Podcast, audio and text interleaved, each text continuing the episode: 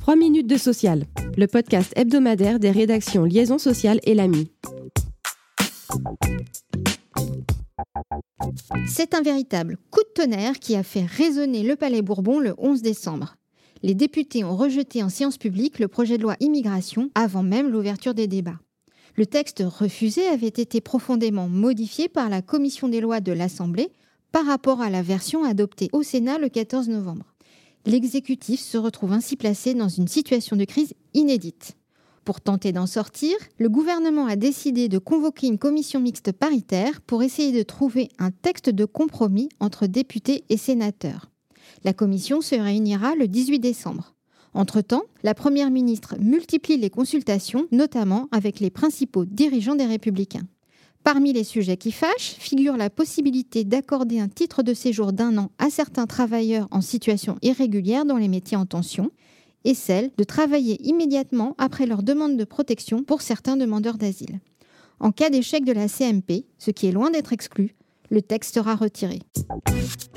Une personne sur dix atteinte de maladies chroniques déclare avoir été victime de discrimination au travail en raison de son état de santé ou de son handicap.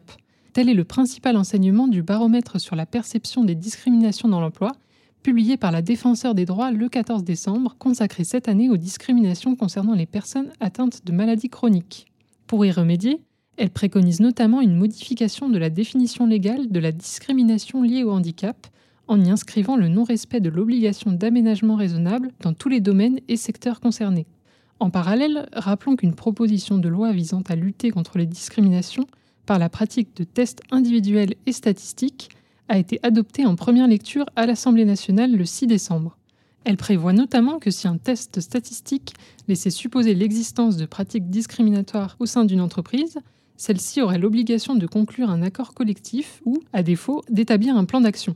La proposition de loi devrait désormais être examinée au Sénat début 2024.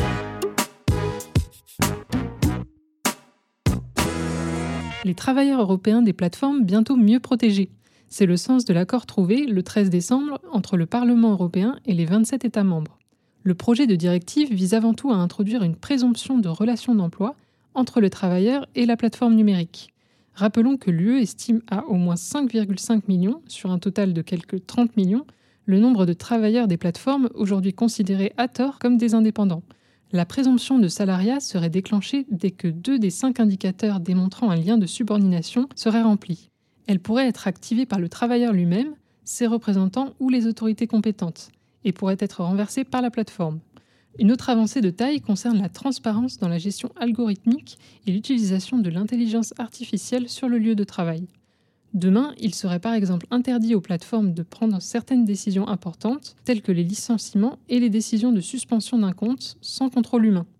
L'accord doit maintenant être formellement adopté par le Parlement et le Conseil pour entrer en vigueur avant d'être transposé dans les deux ans en droit français. «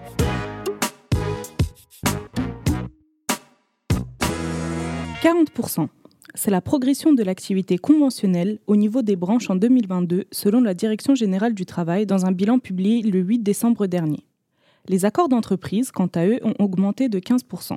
Notons également que dans les entreprises de moins de 50 salariés, un record de plus de 33 000 accords a été atteint, marquant une progression de 17% en un an.